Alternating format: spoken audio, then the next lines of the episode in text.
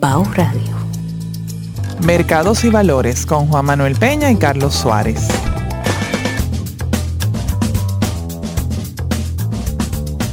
Eh, Juan Manuel, ahora que ya conocemos un poco de nuestro background eh, y nuestra pasión que nos mueve eh, en este podcast número uno de mercados y valores, yo creo que fuera interesante aterrizar un poco nuestra conversación y entrar en materia ya hablando de de aspectos importantes que están pasando ahora mismo o que han pasado durante esta semana en los Estados Unidos, por ejemplo. Mira, Carlos, primero quería eh, comenzar con un resumen de lo que estamos viendo a nivel de índices del mercado. Obviamente aquí hay personas que tienen diferentes niveles y nosotros estamos interesados en que esto sea una fuente de educación e información para todo el mundo que le interese conocer más de mercados. Entonces, vamos a comenzar primero con los índices más monitoreados, más vistos. Es importante que sepan que estamos grabando este programa culminando la semana del 12 de julio al 16 de julio de 2021. El primero es el promedio del Dow Jones, que es un promedio que ha sido muy conocido, muy popular, porque fue el promedio que desarrolló y sigue manteniendo el Wall Street Journal el periódico eh, más conocido de referencia de mercados de valores.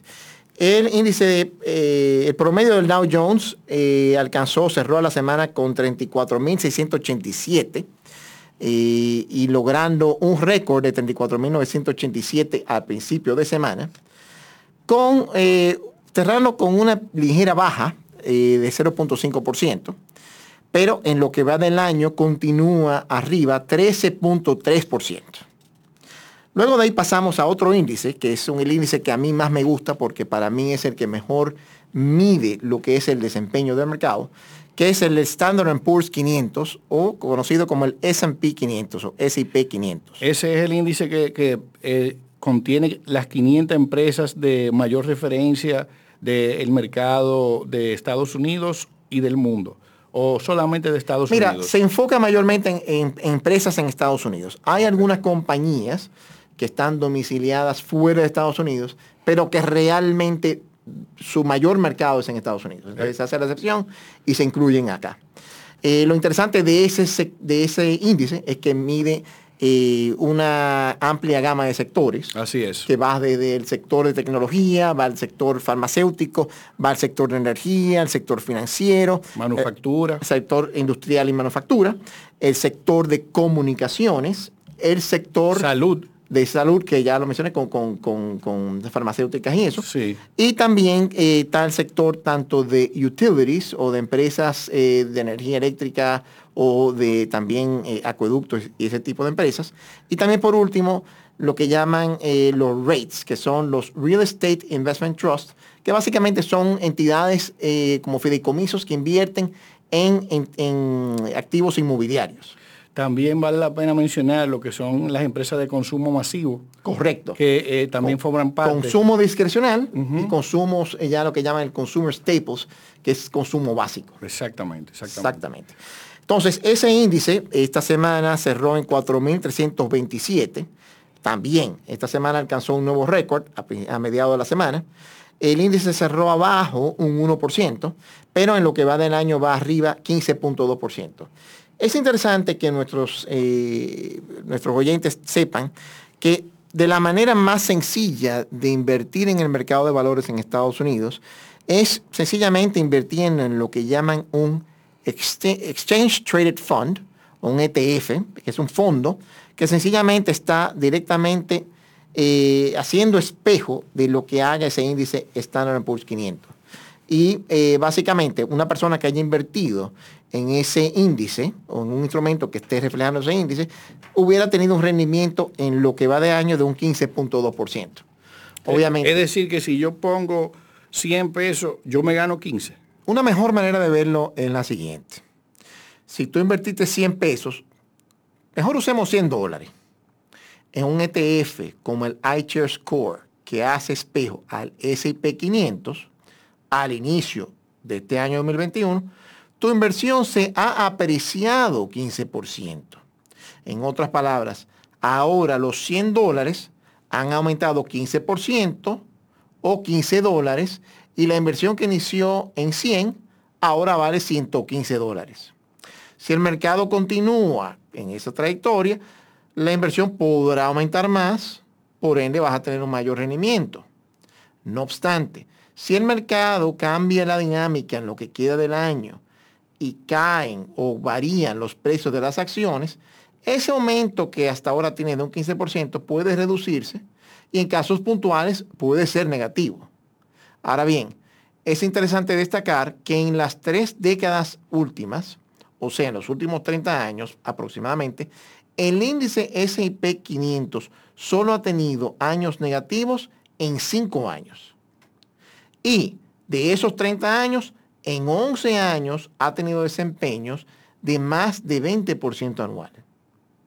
Si vemos la historia, si hubieras invertido esos 100 dólares en ese ETF, en ese fondo, ligado al índice S&P 500 hace 5 años, es decir, en julio de 2016, hoy valdrían aproximadamente 234 dólares, más que duplicado en 5 años. Ahora bien, todos los años hubieras experimentado una variación. Claro está, en esos años vimos muy buenos retornos o rendimientos anuales.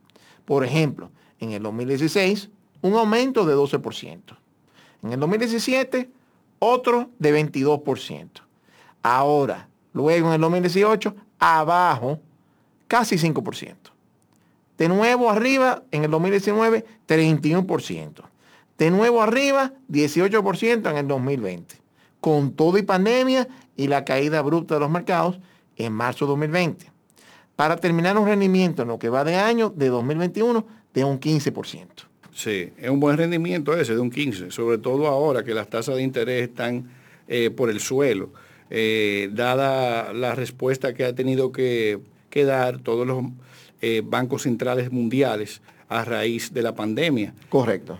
han tenido que inyectar una cantidad enorme de liquidez que han llevado las tasas de interés a desplomarse. Algo importante que sí hay que tomar en cuenta es que si bien ha sido un rendimiento interesante y es algo especialmente que estamos viendo en los mercados en Estados Unidos versus otros mercados. El mercado de Estados Unidos le ha ido extremadamente bien, en el, tanto en el año de la pandemia de 2020 como en, este año actual que estamos viendo.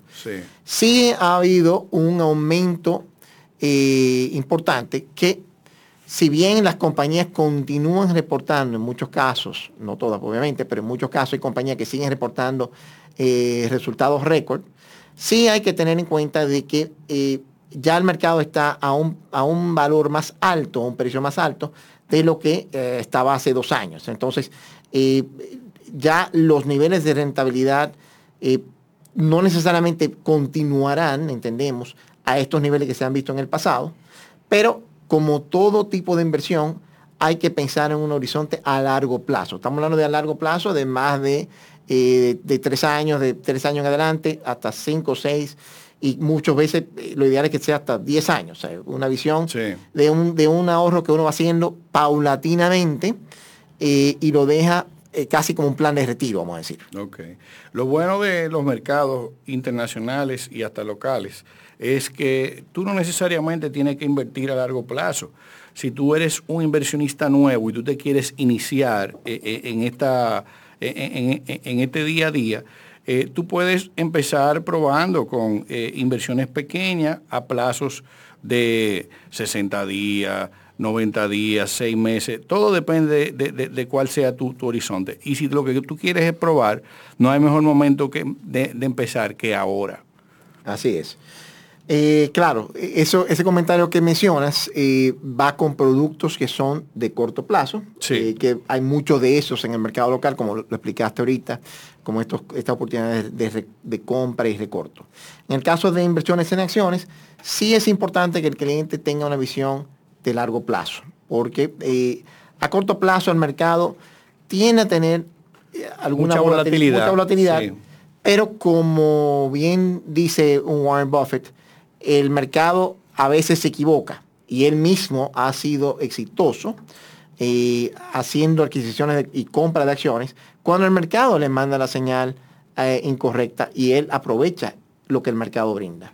Eh, para los que no conocen tanto la figura de Warren Buffett, Warren Buffett es una persona, es, un, es el, el CEO de la empresa Berkshire Hathaway, que es un conglomerado financiero, mayormente invirtiendo en eh, compañías de seguros, en varias compañías de seguros, y entre parte de eso tiene un portafolio de inversión que continuamente aprovecha compañías que él entiende que están a un precio interesante y de las compañías más exitosas que ha invertido está, por ejemplo, el caso de American Express en los años 60, donde aprovechó una oportunidad eh, de un precio que había bajado sustancialmente American Express en ese momento, por un tema puntual reputacional que estaba sucediendo con American Express en ese momento. American Express tenía un negocio de lo que era como un almacén fiscal, y tenía un cliente que, al cual estaba almacenando unos aceites particulares.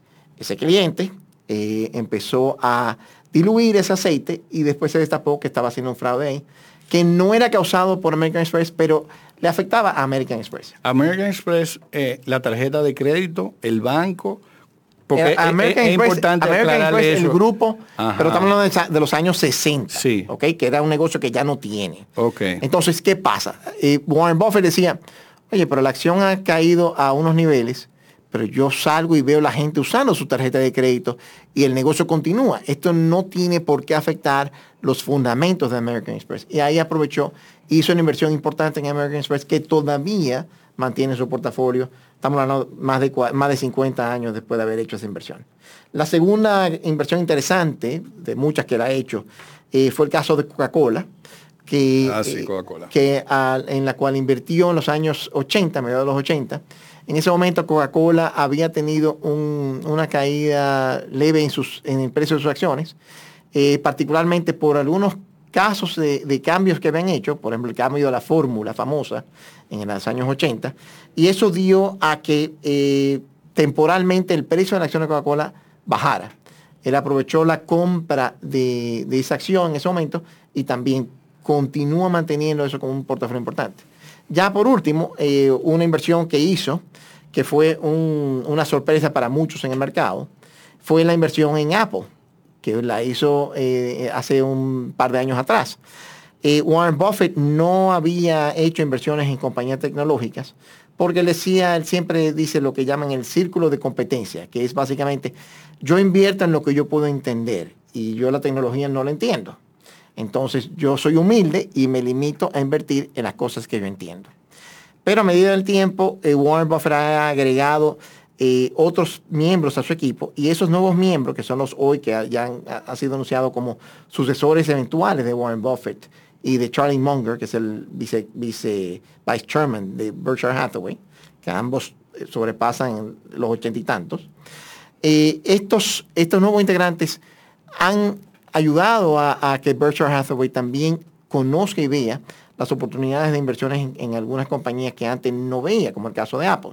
Pero más allá también, el mismo Warren Buffett dijo en la reunión de inversionistas de su empresa en este año, decía, lo que pasa es que Apple la vemos más que una compañía de tecnología, que obviamente lo es por los productos que hace, lo vemos como una compañía también de consumo. Una compañía ya que el consumidor se atrae por sus marcas y tiene una fidelidad fuerte con esa eh, relación que tiene con su consumidor. Entonces, básicamente, eh, es interesante ver cómo ha ido evolucionando el mercado en ese, aspecto. Sí, la verdad que eh, eso es una historia de éxito admirable. Yo recuerdo una anécdota del señor Warren Buffett. un día está una, una persona que va a tomar una entrevista y se prepara para su entrevista y se dirige a uno de estos edificios emblemáticos de la ciudad de Nueva York de muchos pisos, y cuando se sube al ascensor, justo antes de cuando se iban a cerrar las puertas, con varias personas ya dentro del ascensor, aparece el señor Warren Buffett. Resulta que, nada, todo el mundo sabía que era Warren Buffett, pero nadie habló con él. Sin embargo, todo el mundo ignoró que en el piso del ascensor había una moneda, como le decimos aquí en Dominicana, de un chele, o en Estados Unidos un penny, eh, y el único que se arrodilló a recoger el penny, adivinen quién fue. fue Mr. Warren Buffett. Y todo el mundo lo que dijo fue de que, wow, el tipo más rico en este ascensor es el que se baja a recoger ese chele del piso. Qué tipo más rastrero. Eso es lo que están pensando la gente, pero uno, precisamente el que iba a hacer la entrevista, se atrevió a preguntarle, hola señor Buffett, me disculpa el atrevimiento, pero usted es la persona que monetariamente más estable eh, se encuentra montado en este ascensor ahora mismo y quién sabe si en el mundo. ¿Qué hace usted recogiendo esa moneda de un chele? Y Warren Buffett le responde al señor, muy buena pregunta, pero este chele que ustedes todos ignoraron va a ser mi próximo millón de dólares. Para que eh, se tome en cuenta que lo importante es empezar. Así es. No importa qué tan pequeña sea la inversión. Así es, así es. Bueno, entonces eh, algo que también vimos esta semana eh, fue el anuncio de resultados de los bancos más importantes en Estados Unidos. típicamente el ciclo de las empresas anunciando sus resultados trimestrales comienza con los bancos. Es importante que nuestros, nuestro público conozca que una de las ventajas de invertir en compañías, en acciones del mercado de valores, es que por regulación le exigen una transparencia en lo que está pasando, como conversamos ahorita de todas estas regulaciones que hay eh, con Sarbanes-Oxley y todas estas eh, leyes que tienen que publicar sus estados. Entonces, te comentaba que esta semana arranca la temporada de resultados de las compañías en el mercado de valores. Típicamente ese, ese ciclo comienza con los bancos. Esta semana reportaron eh, seis bancos importantes en Estados Unidos. Eh, dos de ellos bancos de inversión, que son Goldman Sachs y Morgan Stanley. Eh, cuando hablamos de banco de inversión, es, aunque después de la crisis del 2008, estos bancos recibieron eh, la licencia para hacer también bancos comerciales. Bancos múltiples, sí. Y bancos múltiples, el equivalente en Estados Unidos. Esos dos bancos son bancos que se concentran mayormente en eh, lo que es asesoría de fusiones y adquisiciones, se concentran en trading, se concentran como, más bien operando como puestos de bolsa. Y ahora es que están empezando algunos proyectos de empezar a ofrecer eh, depósitos, cuentas corrientes y otro tipo de, productos a sus clientes, especialmente adoptando la tendencia de los fintech. En el caso de Goldman Sachs, especialmente, que está empezando ya a captar ese tipo de público poco a poco. Pero todavía representa una parte muy mínima de lo que es el, porcentaje total de sus ingresos. Los otros bancos importantes que sí eh, ya son bancos tradicionales, que fueron el Wells Fargo, eh, eh, Bank of America y JP Morgan. Eh, todos eh, presentaron sus resultados en general positivos. Uno de los puntos que fue coincidente en todos los bancos fue que los bancos mejoraron sus resultados especialmente por haber flexibilizado o mejorado las provisiones de crédito que tenían en el banco a algo positivo. Me explico un poco. El año pasado, con la pandemia, muchos de estos bancos hicieron provisiones de crédito. Y ahí, Carlos, cuéntanos un poquitico qué es una provisión de crédito en un banco. ¿Qué hace un banco con eso? Bueno, una provisión viene siendo como un, como dice su nombre, eh, un colchón eh, que el banco debe hacer con respecto a los préstamos que hace eh, a diferentes sectores. Diferente del tipo de clasificación que tenga el deudor, entonces sobre esa base el banco debe hacer una provisión. Si es un cliente que es AAA, el banco debe provisionar un porcentaje mínimo de lo que le presta a esa persona. Sin embargo, si una persona que tiene un proyecto que es quizás eh, muy ambicioso o que viene de una recuperación crediticia y cuenta con una calificación inferior al, AAA, por decirle un nombre, el banco debe hacer una provisión mayor.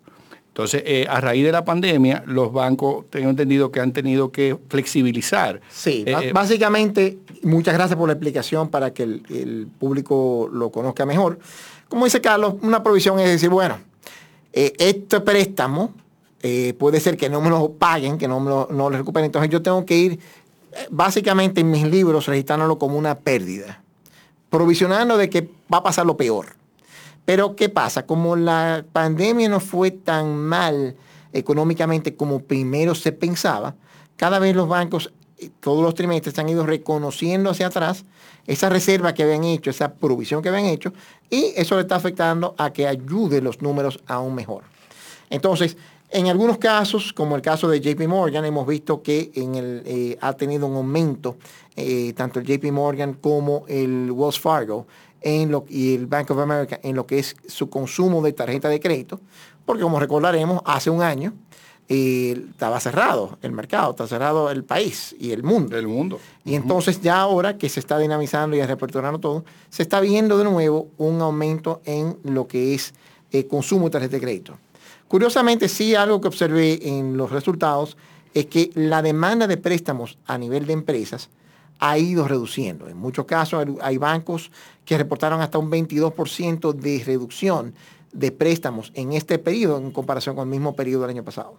Es decir, que todavía hay un reto de aumentar esa maquinaria de, que se tome préstamos y se dinamice la economía en ese aspecto. Pero por otro lado, con toda la ayuda que ha habido eh, a familias, lo que sí se ha visto es un aumento en los depósitos a nivel de todos los bancos. También lo que se ha visto es un aumento en, todas las entidades eh, bancarias, en las divisiones de gestión patrimonial, porque muchos clientes han continuado aprovechando eh, inversiones en el mercado de valores, viendo cómo el mercado de valores continúa creciendo en este año que, que estamos Precisamente de ahí es que viene ese exceso de liquidez que estábamos hablando al principio de esta conversación, que ha empujado las tasas de interés hacia el piso a nivel mundial. Así mismo es. De, hecho, aquí en nuestro país hemos visto un descenso importantísimo eh, en tasas de interés. Eh, antes, por ejemplo, un préstamo hipotecario, eh, tú tenías que pagar tasa de un 12, un 13%, hasta un 14% en algunos casos y ahora hay oportunidad de tomar financiamientos a largo plazo para bienes inmobiliarios que es de un solo dígito. Estamos hablando de 8.95 se consigue, hasta 7.95 en algunos casos, fijo por tres años.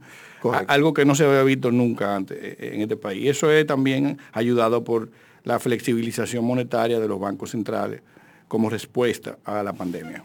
Así es. Bueno, Carlos, yo creo que con esa eh, última información eh, vamos a dar término en esta primera jornada que hemos tenido. Primero quiero dar las gracias a Baos Radio por eh, la asistencia y producción de este programa. Darte las gracias a ti, Carlos, por acompañarme, acompañarnos mutuamente en este, en este nuevo proyecto. Definitivamente, esto es un emprendimiento interesantísimo y que más que nada nos sirve para eh, continuar nuestra labor de educadores en el mundo de las finanzas personales, corporativas y, ¿por qué no?, y el mercado de valores. Así es. Eh, muchas gracias. Estuvieron participando y escuchando de Mercados y Valores con Juan Manuel Peña y Carlos Suárez. Muchas gracias. Gracias. Estás escuchando Mercados y Valores